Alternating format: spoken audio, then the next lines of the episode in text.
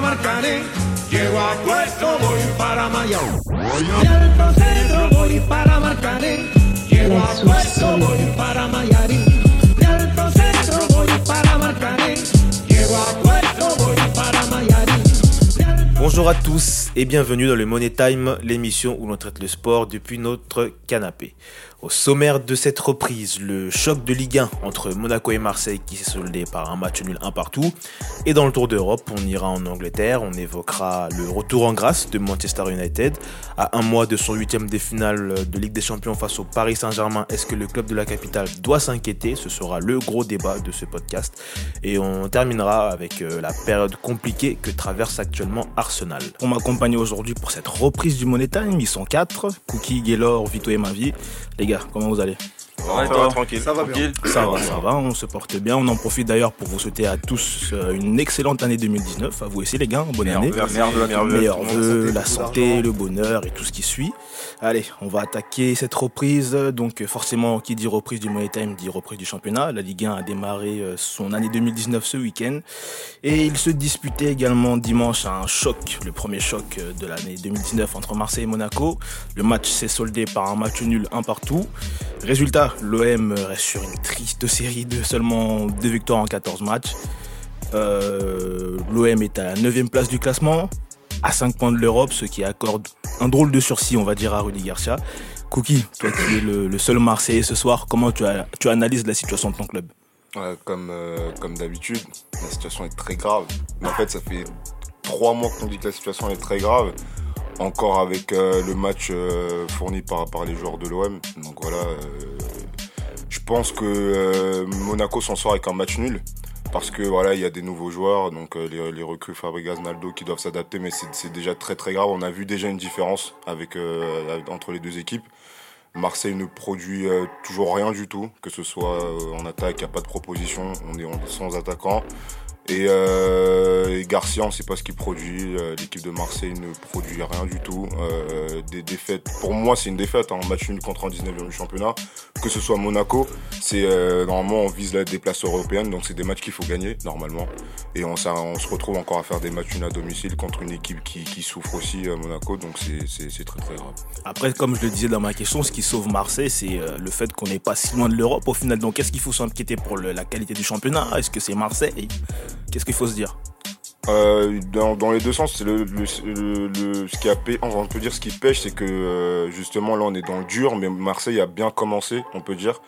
Donc ils ont pu engranger quelques points pour pour, pour se stabiliser. C'est ça qui qui euh, qui euh, comment dire qui garantit une petite place quand même à Garcia. C'est euh, le fait qu'on soit dans le haut du tableau. Mais si on regarde vraiment les scores et nous en tant que grand club, c'est ce qu'on doit regarder, les statistiques, les les les, matchs qu'on qu'on fournit, c'est très très mauvais. Donc euh, je pense qu'au fil du temps, euh, on s'en rendra compte que euh, voilà, le, fait de se retrouver à trois points des places européennes, ça veut rien dire puisque le- le- les, les, matchs fournis ne sont pas bons et euh, à la fin ça va pêcher. Donc il faudra faire un choix. Pour moi, c'est Garcia qui doit laisser la place et euh, on peut pas changer l'équipe, donc il faut changer l'entraîneur. Euh, Vous autres autour du canapé, on a tous regardé le match de, de Marseille et Monaco ensemble. Qu'est-ce que vous avez pensé de l'OM Parce qu'honnêtement, on sait très bien que avec la situation et je pense que c'est une petite guerre d'ego entre dirigeants. Rudy Garcia ne risque pas de partir, du moins maintenant. Honnêtement, comment est-ce qu'il pourrait avoir un électrochoc au final dans cette équipe? Honnêtement, moi, excuse-moi, je, Non, vas-y. vas-y. Euh, je pense que cette saison, elle va être, euh, elle va être noire en fait pour Marseille. Je, je vois pas de solution euh, pour l'équipe. Il y a eu des, des recrutements qui ont été faits. Il y a eu de, et les recrutements qui ont été faits, ils ont, ont pratiquement tous été mauvais. Euh, les joueurs qui sont restés, on, on sent qu'il n'y a pas, euh, il y a pas une très grande motivation au sein du groupe. Donc moi, personnellement, je les vois pas trop s'en sortir. On voit aussi euh, qu'il y a eu Payet qui est sorti euh, et qu'il y a eu une petite discussion avec euh, avec Garcia. Notamment, je pense, que c'était par rapport à son transfert qui, qui devrait peut-être avoir lieu vers la Chine. Euh, mais on sent que- qu'il y a une grosse crise. En plus, euh, il y a Bah, pas eu- Excuse-moi de te couper, moi, ce, ce transfert, on dit qu'il n'aura pas lieu apparemment. Ça va pas mais- se faire. Après, je, je sais pas ce qui se passe vraiment, euh, vraiment à l'OM. Mais en plus, au niveau du recrutement, ils n'ont pas pu recruter cet hiver. Puisque le, le président a dit que euh, le budget avait déjà été atteint. Donc, euh, moi, je pense qu'il y aura une saison très difficile pour l'OM. Je, je les vois se le relever que euh, l'année prochaine avec un espoir, avec de nouveaux joueurs. Vito, ma vie? Non, moi je trouve qu'il n'y a rien d'étonnant à, à ce résultat encore ce soir. Euh, Ça fait déjà un moment que Marseille sont sur une très mauvaise dynamique. Et euh, encore ce soir, ça confirme euh, ce qu'on avait déjà vu avec un, un, un, un OM qui est, qui est médiocre, qui, qui joue par à coup, qui a pas d'attaquant, qui essaye de sortir la tête de l'eau, mais qui est mis en difficulté par, comme a dit Cookie, euh, un 19e de Ligue 1. Donc, euh, donc voilà, après, faut quand même pas euh, sous-estimer ce Monaco-là, parce que ce soir, j'ai trouvé que les recrues ont plutôt été très bonnes.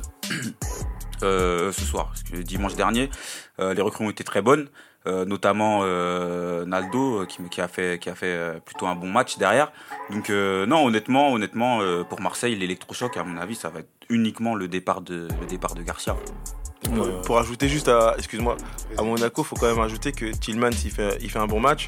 Et je pense que Tillmans il avait besoin d'un joueur comme Fabregas à ses côtés pour, euh, pour pouvoir se, se montrer, même s'il rate, euh, il rate une occasion en fin de match. Je trouve qu'il a, il a vraiment été excellent en fait contre, contre Marseille. Je suis d'accord avec toi.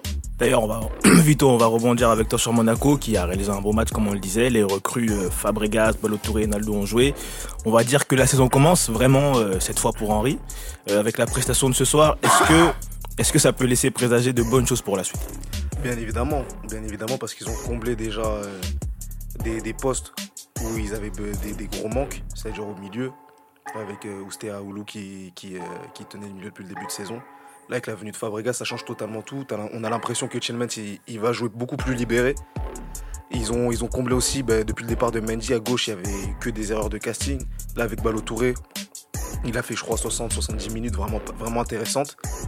Golovin maintenant qui, bah, qui pense, je pense, est prêt à enchaîner les matchs. Ronny Lopez qui est de retour de blessure. Falcao qui était absent, je crois que c'est suite au décès de son père, mais qui reviendra très vite. Là, on a vu que Michi a passé sa visite médicale et qu'elle était concluante, donc il va, il va terminer euh, la saison à Monaco. Ils n'ont pas fini de recruter encore. Donc là, franchement, pour, pour la fin de saison, même et derrière, il y avait des problèmes défensifs. Naldo, Glick, je pense qu'avec le petit Badiachil, tous les trois derrière dans le système à 3 derrière, ça va vraiment tenir la baraque. Là, il faut juste que Subasic revienne, qui voit s'il recrute à droite ou si euh, Sidibé retrouve la forme. Mais vraiment, c'est de bon augure pour la suite de la saison. En fait, euh, on peut vraiment faire un parallèle entre ces deux clubs-là. En plus, c'est le dernier match d'actualité entre Marseille et Monaco, avec un club qui est dans l'impasse et financièrement qui sait pas trop donner de la tête, avec des joueurs qui sont surpayés. Je pense notamment à Strootman qui a encore fourni un match euh, absolument euh, vide. débutant, Ouais, vide. vide. Et, et, et- et un autre club à côté qui, qui, qui, a, qui, a, bah, qui a plus de moyens certes, mais qui a réagi et qui est dans, dans l'action et qui essaye de s'en sortir. Donc euh, c'est ça qui, a- qui m'a le plus choqué en fait. euh. Et, et- et on peut quand même dire que l'année pour Thierry Henry elle commence maintenant, puisque là c'est c'est vraiment ces joueurs qui, qui arrivent. Euh, Lorsqu'il est arrivé, c'est des joueurs qui, qui étaient déjà au club, donc il fallait qu'ils qu'ils s'en sortent avec ces joueurs-là, et puis il y avait pas mal de blessés. Et là, vu que c'est ses choix, je pense qu'il y aura, il y aura de quoi faire. Je pense qu'il a eu les, les bons discours avec les nouvelles recrues. Et, Ouais, parce qu'en plus, il y a vainqueur aussi. euh, J'ai ouais, oublié de aussi, citer. ouais. exactement. Je vois que vous ne parlez pas trop de lui, mais moi je trouve que Fabregas il a fait un match assez intéressant quand même. Ah, pour bien un sûr, mec, oui, bien euh, sûr, bien sûr, bien sûr. c'est ce bien que Tu vois, Ah, vous je voulez parler globalement, vous restez sympathique, Non, mais non, non, non, non, des choses non, non, franchement, Fabregas, pour une première en Ligue 1, euh, le- il, a fait, il, a, il a rendu une Il a très tenu bonne sûr, En bien fait, il a tenu son. Euh, il était là présent, on avait l'impression qu'il jouait là depuis, depuis 3-4 mois. Ouais. Pour un premier match, franchement, c'était exceptionnel. Et euh, je- on demande qu'à en voir plus parce que justement, le fait avec euh, de, de- ils, vont, ils vont apprendre à se connecter, etc. Pour Monaco, en fait, ça peut que aller mieux avec les recrues qu'ils sont en train de faire. Et contrairement à Marseille où euh, plus les semaines passent, plus les mois, les mois passent et plus euh, ça va, ça va aller dans le dur, quoi. Donc euh, c'est vraiment un parallèle assez intéressant. Donc là, comme le disait Gaylor, c'est vraiment, euh, enfin je le dis aussi dans la question, vraiment là c'est le début d'Henri. Donc si dans six mois la situation pour Monaco ne parle pas, ne change pas, pardon, on n'aura pas d'excuse pour Henri. Ouais, aucune. Pas là, Après, vrai. moi, je suis pas trop d'accord avec Gaylor. C'est pas le début d'Henri. Henri, son début, c'est quand il est arrivé à Monaco et que il C'est un, peu ses- déjà. c'est un- peu ses débuts Oui. dans le sens où, avec l'effectif qu'il avait, les nombreuses Ouais. blessures qu'il avait, D'accord, mais personne ne il rien. toujours là. Le passif, il est toujours là. Et s'il avait fait une meilleure entrée euh, à Monaco avec des résultats un peu moins catastrophiques, parce que je vous rappelle quand même que Monaco, ils perdent contre Guingamp hein, euh, il y a deux ou trois semaines. Euh, bah, son passif, il aurait été meilleur. Donc les débuts, ils sont, un- les débuts, c'est quand il est arrivé à Monaco. Pour moi, c'est quand il est Non, arrivé moi, à Monaco. moi je suis pas d'accord. Là, s'il s'en sort bien, tant mieux, mais il faut arrêter de lui épargner ces quelques mois euh, avant qu'il. Avant, Moi, je pense qu'on peut, on peut quand même lui épargner. C'est un effectif qu'il avait, qu'il n'avait pas choisi. Mais Donc, on peut, on peut quand même lui épargner. Après, on, on peut pas tout lui pardonner, mais on peut lui épargner ce, Je sais pas, en ce- fait, ce début de euh, saison. Il a fait un choix d'aller à Monaco. Oui, euh, t'as- Non, non, ça, ça, Gu- Gaylor, Gaylor, te- ça sert à rien de rentrer dans le truc. Je pense qu'il te laissera pas t'exprimer. il, a, il a assez remonté là. hein, tu sais, euh, on a un je- grand patron de Ligue 1 Moi, je là. peux pas, euh. je- Bah, je sais pas, euh, son contrat, il a pas débuté. Bon, allez, d'accord, je- t'as raison, ma vie, excuse-moi, je dirais plus, euh, j'irai plus dans, ton, dans le sens je suis inverse. quand même pas d'accord. on peut continuer. On continue, on passe désormais au Tour d'Europe, euh, un championnat où il n'y a pas eu de pause pendant la trêve, enfin pendant la trêve de Noël. La Première Ligue, dans, dans un mois, le 12 février si je me trompe pas, euh, Manchester va recevoir le Paris Saint-Germain en huitième de finale de Ligue des Champions. Lors du tirage au sort, le jour du tirage au sort plus ou moins, on disait que Paris était logiquement favori. Seulement voilà, depuis la situation a beaucoup changé. Mourinho a été licencié. Il a été remplacé par Ole Gunnar Solskjaer, c'est comme ça que ça se prononce. J'ai toujours, du, j'ai toujours eu du mal à le dire.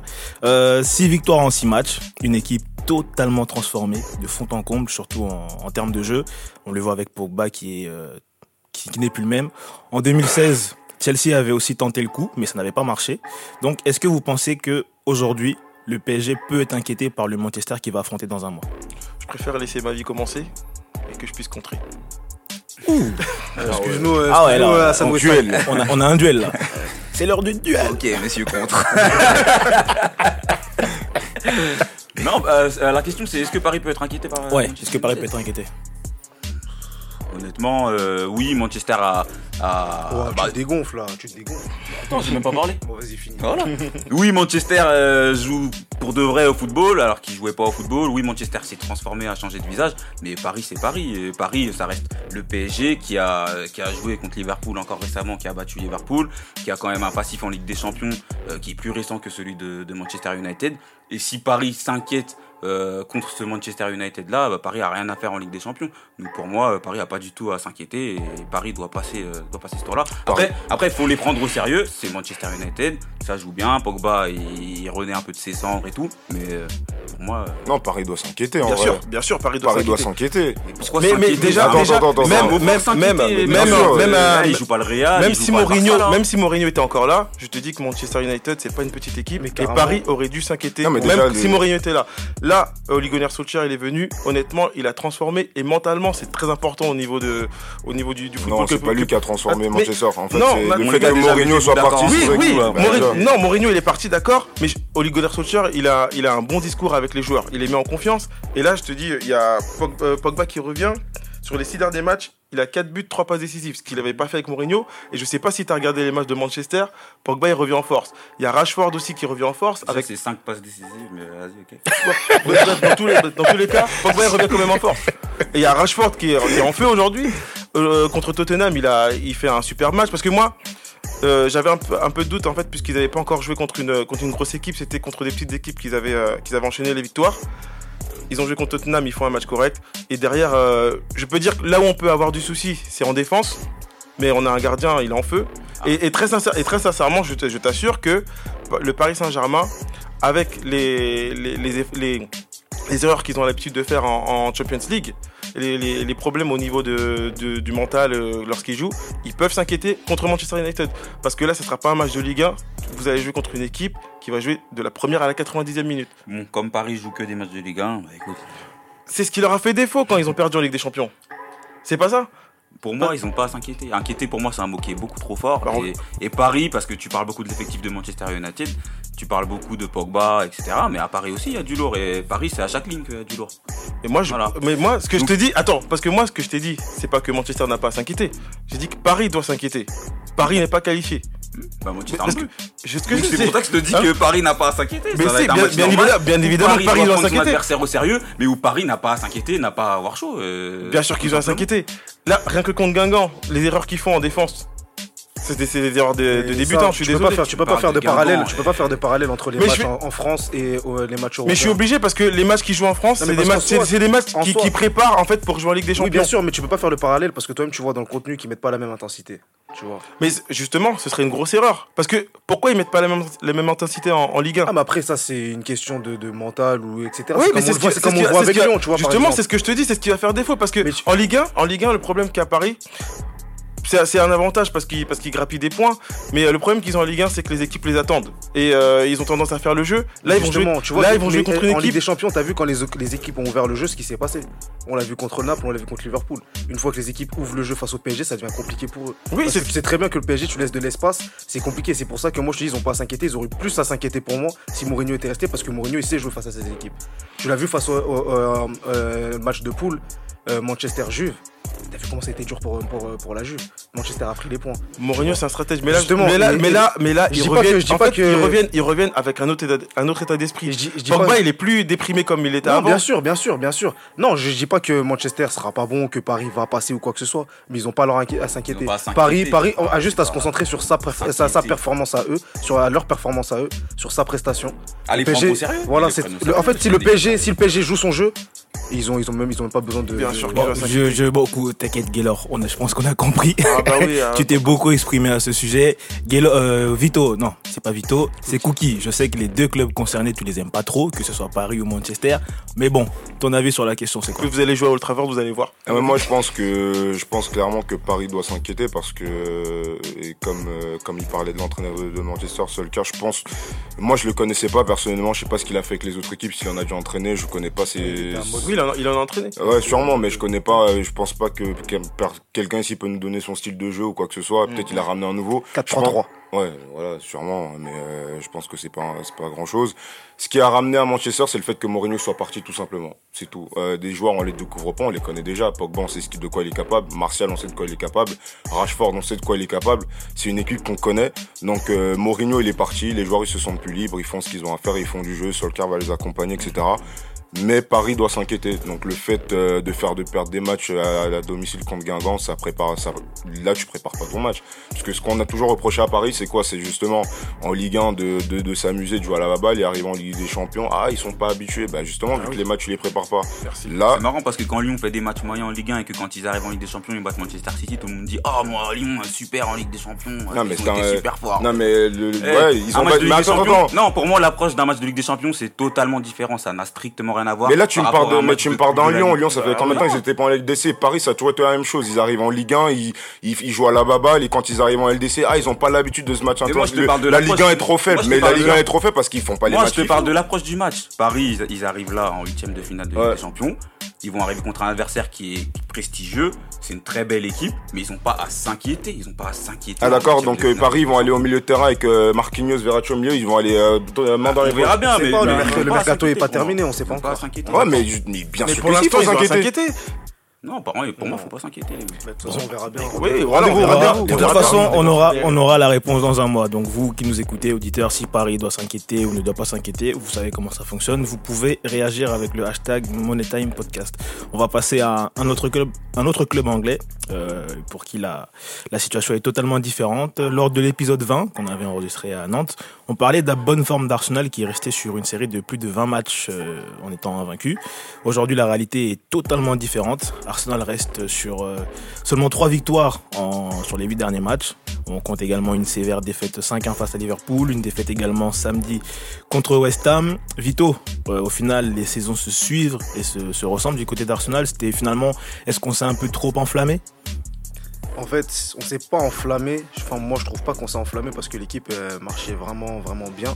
On a, ben, comme d'habitude, souvent arrivé vers l'hiver, il y a toujours une, hécatombe, des blessures. Et là, c'est le cas avec la défense. On a perdu Holding, qui était très bon. Euh, là, je crois que c'est Montréal en ce moment qui joue, qui, qui, est blessé ou qui joue plus en ce moment. En fait, le problème, c'est toujours le même, la défense. Parce que déjà, les postes ne sont pas doublés. Et en plus de ça, c'est des défenseurs moyens. Par exemple, je vais prendre l'ex- l'exemple hum, du match contre Liverpool. Euh, Lichtsteiner, il peut plus. Euh, je pense que la Juve, c'était un système qui lui convenait parfaitement parce qu'il n'avait pas besoin de courir sur les côtés, du, du fait euh, que tactiquement les joueurs soient, soient super prêts. Euh, à droite, on est obligé de jouer avec Maitland Knight, même s'il est super bon, c'est pas un défenseur de métier à la base déjà, c'est un joueur plutôt à vocation offensive. Ensuite, Mustafi, très moyen, depuis X temps, ça on cesse de le répéter, et il n'est pas remplacé.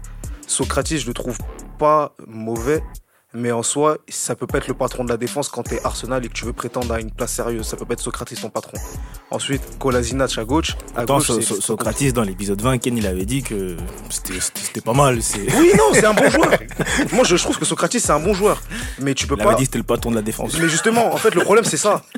C'est le problème, c'est que c'est- tu peux pas, tu peux pas être sérieux dans une course à la première ligue avec Socrates en tant que patron de ta défense. Ça peut être un bon défenseur, il peut être dans une rotation avec 3-4 défenseurs, mais en tant que patron, c'est pas possible. Si tu veux espérer quelque chose, tu regardes les autres équipes.